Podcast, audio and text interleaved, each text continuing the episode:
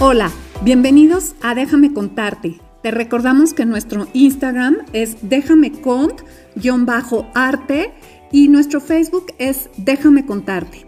Hoy estoy muy contenta porque les compartiré la segunda parte de nuestro viaje a Oaxaca. Hoy tendremos la oportunidad de hablar con artesanos que saben hacer lo que antes se llamaba alebrijes, pero que ya aprendimos que en realidad son tonas y. También hablaremos con las crispinas sobre lo que es el tejido textil en telar de cintura e igualmente platicaremos sobre lo que es organizar un viaje a Oaxaca y platicaremos precisamente con los expertos de los viajes a Oaxaca. Sabremos todo el entusiasmo que tienen los artesanos para hacer de Oaxaca el gran estado que es. Bienvenidos a Déjame contarte, el arte de Oaxaca, parte 2. Miguel nos acaba de dar un gran recorrido del taller Jacobo Ángeles, que es un taller de alebrijes, pero ya claramente Miguel nos explicó cuál es el nombre correcto, Miguel.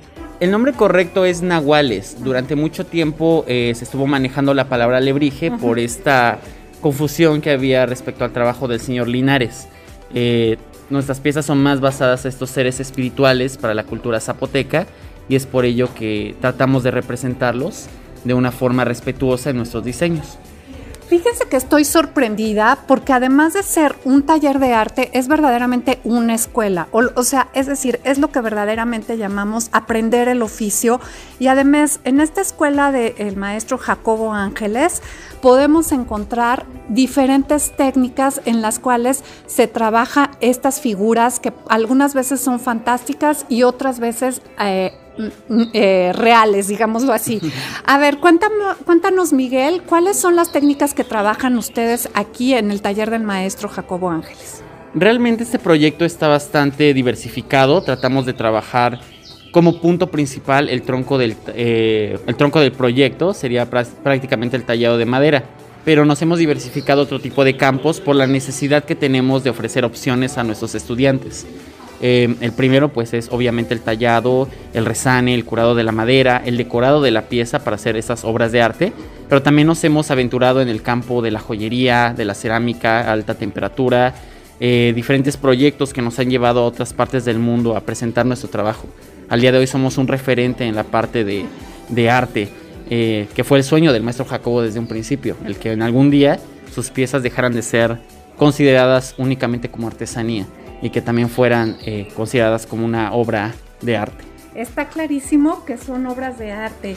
Eh, Miguel, cuéntanos, este podcast se trata mucho de inspiración hacia las personas que se dedican a hacer cosas eh, diferentes y que encuentren, por supuesto, inspiración en el arte. Cuéntanos un día en tu escuela o desde que nos contabas que tardabas una hora y media en llegar aquí. Así es. Cuéntanos cómo es tu, tu día. Realmente mi día aquí es bastante fructífero porque estoy viviendo mi sueño. Básicamente eh, tuve mucho interés en el arte desde eh, secundaria, solamente que no todas las escuelas desafortunadamente le dan esta importancia a la educación artística. Entonces en el momento que llego es un lienzo completo de oportunidades que aprender. Ya no te limitas solamente a tengo que tallar, tengo que pintar, sino que puedes aprender todo. Eh, básicamente un día aquí es conocer a muchas personas que, como tú vienes, eh, a conocen el proyecto. No es lo mismo ver una pieza terminada, siempre lo hemos dicho, que ver una pieza y conocer el trasfondo detrás de ella. Entonces, en el momento que vas explicando esto, que es lo que yo usualmente hago, eh, te das cuenta, ves el brillo en los ojos de, de, las personas que nos visitan y te das cuenta que toda esa emoción que tú sentiste la primera vez que llegaste acá y que sigues sintiendo cuando nace un nuevo proyecto, eh, se está transmitiendo y está viviendo en los corazones de los visitantes. ¿Y vienes todos los días desde tu lugar de origen? Así es, vengo todos los días. yo vivo a Santana, en Santana Segache a una hora, 12 minutos, que es lo que me tardo viniendo para acá y de regreso. Entonces, siempre, eh, al principio no sentía gran emoción en caminar tanto, pero realmente a veces llegas acá te pones a, trabajar, te pones a estudiar, pones a crear arte y realmente vale la pena todo, todo el cansancio, la caminata, entonces es, maravilloso. ¿Y cuál es tu especialidad, Miguel? ¿En qué, ¿En qué estás trabajando tú? francamente mi especialidad siempre ha sido hablar con las personas y el dar a conocer este proyecto a otras personas es maravilloso. Pero básicamente el punto eh, interesante de este proyecto es que no te limitas únicamente a un tipo de técnica. Bien, un día puedes estar pintando, otro día puedes estar tallando, otro día te metes a cerámica y otro día te metes a joyería. Otro día incluso estás en el campo viendo los sembradíos de copal. es, un proyecto bastante amplio y la gama de, de oportunidades son infinitas. Me parece maravilloso. ¿Y a qué hora sales, Miguel? Salimos generalmente a las 6 de la tarde, pero siempre estamos disponibles a, cualquier persona que quiera visitarnos. Lo importante es que más gente conozca el proyecto, porque ese proyecto continúa vivo gracias a la visita y a las recomendaciones de las personas, pero también a cómo ellos nos apoyan. Es um, un proyecto que nunca cierra, jamás cerramos entonces, en el momento que cualquier persona, incluso si estás escuchando este podcast y tienes el interés de venir a visitarnos, aquí estaremos dispuestos a, recibirte. Ay, muchas gracias Miguel. Oye Miguel, y cuéntame, eh, a mí me parece muy apasionante lo que haces y la pasión con la que hablas de, tu trabajo. ¿Esta pasión la, tenías desde joven, Miguel? Realmente sí. como comenté anteriormente, muchas escuelas no dan esta importancia a la educación artística, lo cual se me hace eh, eh, un poco triste. Entonces, el poder llegar a un lugar donde puedes desarrollar de una forma libre esa expresión es, es catártico, es reconfortante y se siente súper genial el formar parte de un proyecto que sabes que muchas personas conocen de una u otra forma. Entonces, es maravilloso formar parte de algo así. Ay, Miguel, no sabes qué orgullosa me da, qué orgullo siento ser tu compatriota.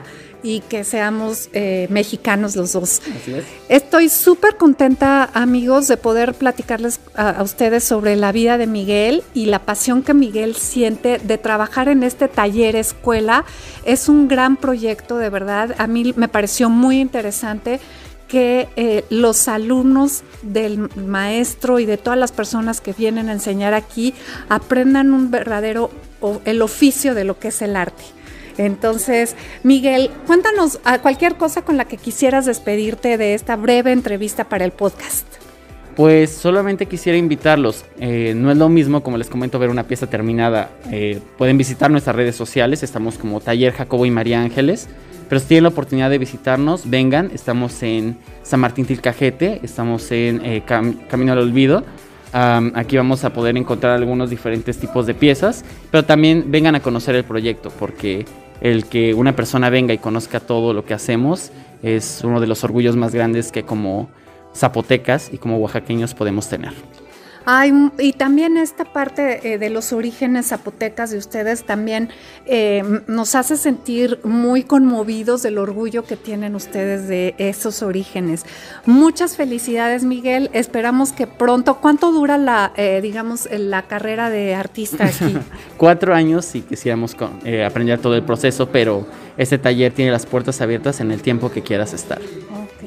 Y cuatro años te dan una licenciatura, un certificado, un diploma. ¿Qué, ¿Cuál es el certificado que te dan? Generalmente el certificado que recibimos está eh, dado por el taller y nos ha permitido también, incluso tiene valor curricular en muchas universidades aquí en México. Entonces, si tienen la posibilidad de venir a hacer una estadía o a trabajar en un proyecto con nosotros, vengan. Las puertas están abiertas. Debido a que este proyecto funciona, reside en la Guelaguetza. Enseñar lo que sabes ayudar con lo que tienes y contribuir con tu pueblo. Maravilloso. Yo creo que no hay mejor despedida que la que acaba de hacer eh, Miguel. Muchísimas gracias Miguel y bueno, eh, les he estado contando pasitos de mi viaje a Oaxaca y este ha sido verdaderamente uno de los highlights. Muchísimas gracias Miguel. Muchas gracias, aquí estaremos siempre para recibirlos cuando quieran venir a visitarnos una vez más. Ahora sí, seguimos recorriendo los talleres aquí felices. En este caso estamos con, en el taller Una inspiración de mi vida. Eh, los hermanos Víctor y Fabián nos han hecho el favor de dar una visita increíble. ¿Nos puedes platicar cómo conocieron hacer este arte? Claro que sí, claro que sí, muchísimas gracias. Este, pues bienvenida a nuestro taller, aquí una inspiración de mi vida. Fíjense que nosotros desde muy pequeños, este, mis abuelitos, mis papás fueron los que fueron nuestros maestros que nos incursionaron este tema, nos, nos pusieron esa como esa chispa, esa pasión por este arte. Y yo creo que a través de la imaginación fuimos dándole vida a todo esto, fuimos moldeando todo esto hasta llegar a crear estos bonitos y hermosos alebrijes.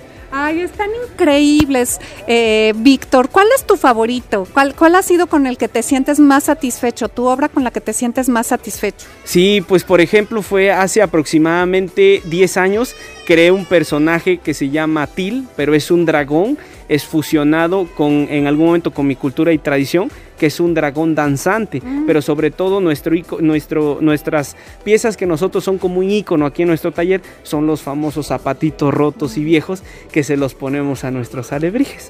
Sí, además es una forma de recuperar la madera. Cuéntanos, Víctor, ¿cómo lo lograron? ¿Cómo, cómo los inspiraron a hacer estos zapatitos? Pues hace, hace 10 años aproximadamente nosotros encontramos un pedacito de madera que tenía la forma, así tal como es un zapatito, roto y viejo, y fue como nosotros lo traemos al taller, lo pulimos y por primera vez creamos el primer zapato. ¿Ustedes son originarios de este pueblo? ¿Puedes repetirnos el nombre de este pueblo fascinante, lleno de arte? Claro que sí, nuestro pueblo se llama San Martín Tilcajete y pertenecemos al estado de Oaxaca y pues bueno, pues aquí estamos haciendo presencia. ¿Y qué es? Eh, ¿Y con ese premio te inspiraste a hacer otras cosas, Víctor? Claro que sí, después hicimos otros diseños más, por ejemplo nacimientos, este, hicimos otros dragones, hicimos otras piezas fusionadas también dependiendo a lo que es el calendario zapoteco. Ay, maravilloso. Pues sí, hoy nos enseñaron cuál es nuestro nahual y nuestro tona. Tona, exactamente. El tona es el guardián del nacimiento y el nahual el guardián de la muerte y es una especie de zodiaco zapoteco. ¿Cuál es el tuyo, Víctor? Pues por ejemplo el de la vida es el coyote y el de la muerte es el águila. ¿Y tú te has hecho tu propio alebrije de Claro que sí, en algún momento lo he hecho, pero pues afortunadamente a alguien le ha gustado y pues a veces se ha vendido y lo he vuelto a hacer. Maravilloso. ¿Y cuál sería el, de, el alebrije del taller Una Inspiración? ¿Tú te acuerdas el año en que nació? Eh, eh, hace aproximadamente, me parece que como por el 2010 nace este personaje en nuestro taller. Ay, maravilloso.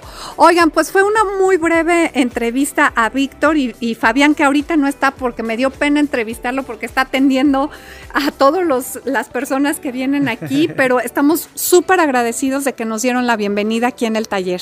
No, pues muchísimas gracias, siempre serán bienvenidos y cuando gusten, pues sean bienvenidos aquí en nuestro pueblo y pues vénganse a Oaxaca, hombre. y vénganse a buscar el taller Una inspiración de mi vida. Perfectísimo, pues invitadísimos, pues aquí los vamos a tener con los brazos abiertos. Sean bienvenidos a nuestro pueblo y a nuestro taller, una inspiración de mi vida. Muchas gracias, gracias a ustedes. Pues estamos aquí en el viaje de Déjame contarte, en el taller de las Crispinas con doña Crispina Navarro Gómez, la maestra tejedora en telar en cintura, en Santo Tomás Jalietza, Oaxaca.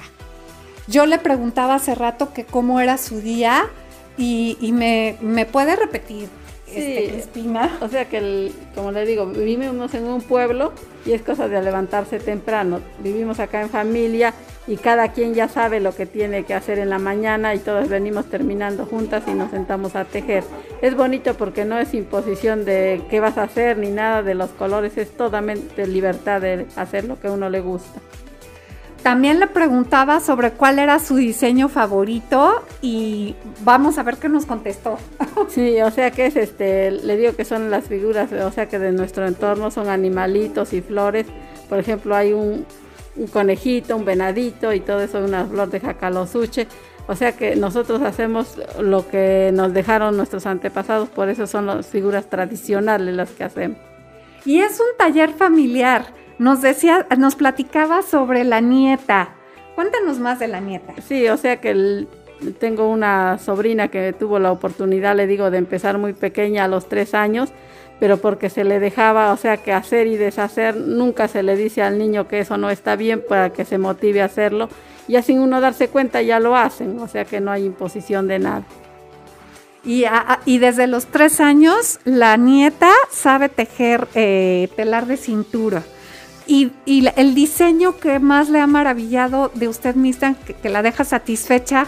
Eh, realmente yo diría que todos, porque todos son diferentes. Uno es, o sea, que de cada día, cada momento es diferente.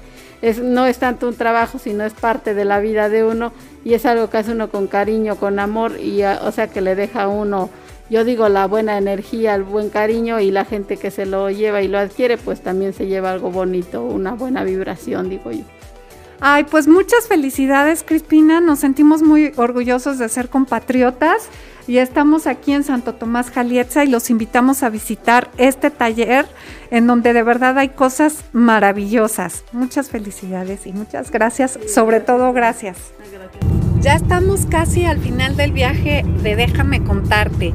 Pues les voy a, presentar al culpable de todo. Es Tony de Oaxaca conmigo. Tony, estamos súper contentas de todos los lugares a los que nos llevaste, la experiencia personal que hemos tenido, la dedicación que nos han tenido eh, ustedes en, en Oaxaca conmigo. Cuéntame qué es Oaxaca conmigo. Hola amigos, ¿qué tal? Mi nombre es Tony, trabajo con la compañía de Oaxaca conmigo y especialmente nosotros somos un grupo de guías certificados. Nos dedicamos a hacer experiencias culturales y muy privadas, muy íntimas con los artesanos, más que nada para que ustedes disfruten al máximo lo que es el, un, Oaxaca verdadero, un Oaxaca real. Tony, ¿cómo te surgió la idea de, eh, de ser guía y cuéntanos cómo son tus días?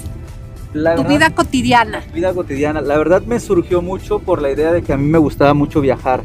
Eh, especialmente aquí en los pueblos, yo soy muy pueblerino, entonces me junté con un grupo de amigos que tenían la misma idea viajera y decidimos ofrecer, eh, bueno, hacer este proyecto porque notamos que la gente eh, visitaba usualmente al inicio solo México como playas, más que nada como Cancún, Puerto Vallarta y eso. Pero ahorita nosotros estamos contentos porque la gente está volteando hacia las tradiciones, la cultura, el arte de nuestro país que es extenso, hablando de todo México. Entonces Oaxaca, eh, Oaxaca conmigo surge como eso. Mi vida cotidiana es, es eh, la verdad, siempre estar mostrando lo, bonito de Oaxaca. Me siento muy orgulloso de mis raíces, me hubiera gustado nacer siendo zapoteca, pero sin embargo yo me siento como tal y para mí es un orgullo siempre que esto se haya vuelto parte de mi vida. Mi vida cotidiana es mostrar Oaxaquita. Me gusta cómo te expresas y dices Oaxaquita. Eh, ¿qué, cuál es eh, la experiencia que más disfrutas tú o cuáles son tus favoritos? Una de mis experiencias favoritas, sin lugar a duda, es la zona arqueológica de Monte Albán siempre me gusta partir, los, eh, partir de ahí mis tours porque es visitar la casa de nuestros antiguos abuelos. Para mí es como una muestra de respeto de iniciar eh, explorando lo que es eh, la historia real de nosotros, tanto como oaxaqueños como mexicanos. En segunda me gusta todavía compartir lo que es el Oaxaca real visitando a la cultura. ¿Quiénes son la cultura? Pues la gente que todavía sobrevive sobrevivió a la conquista, que son nuestros eh, antiguos abuelos, los zapotecos. Entonces, me gusta crear esas experiencias muy vividas que ustedes platiquen con nuestros artesanos, que vivan la experiencia, que se tomen fotos con ellos y que conozcan su historia. Oye, y cuéntame, ahora sí, cuéntame eh, ¿cuáles de todas las experiencias que has hecho completas, o más bien, cuántas experiencias ofrece Oaxaca conmigo?